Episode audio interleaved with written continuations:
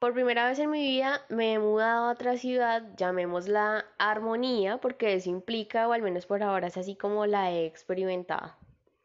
Me he sentido acompañada, he aprendido a cuidar y a cuidarme mejor, he vuelto a estar, a contemplarlo todo. Mi hijo, las aves, las nubes, los atardeceres, las abejas, las hormigas, el movimiento de los guaduales y su eterna danza con el viento y el sonido de la quebrada que pasa cerca. He encontrado señales en todo, en la hora, en las placas de los carros, en mis sueños, en los saltamontes que cada vez aparecen con más frecuencia y en las mariposas. He vuelto a ser yo y no puedo creer cuánto me había distanciado de mí misma.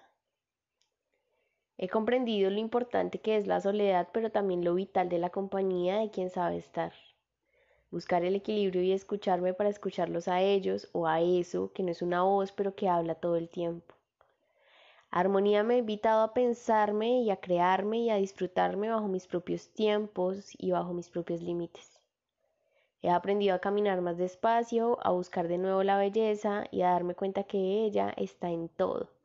Solo se necesita aprender a ver y atrapar los instantes que muchas veces dejé pasar inadvertidos. En armonía todo es verde, se respira frescor, la distancia no es un problema, sino una aventura que se disfruta y además se agradece.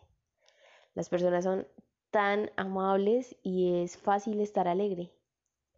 Quizás yo me equivoque y no se trate de la ciudad sino de mí y de cómo experimento la vida y mi paso temporal por ella maravillándome de todo y encontrando magia hasta en lo más trivial.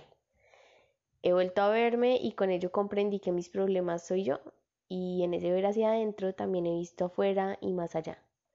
Mi don dormido volvió a despertar y ocasionalmente se me cuelan figuritas por el rabillo del ojo aún me dan miedo, pero terminaré por acostumbrarme. Finalmente no hay nada que el gran todo no lleve contenido adentro y no hay nada que no tenga su esencia. Todo termina siendo para nuestro mayor bien, aunque muchas veces en nuestra ignorancia seamos terriblemente incapaces de verlo y de entenderlo.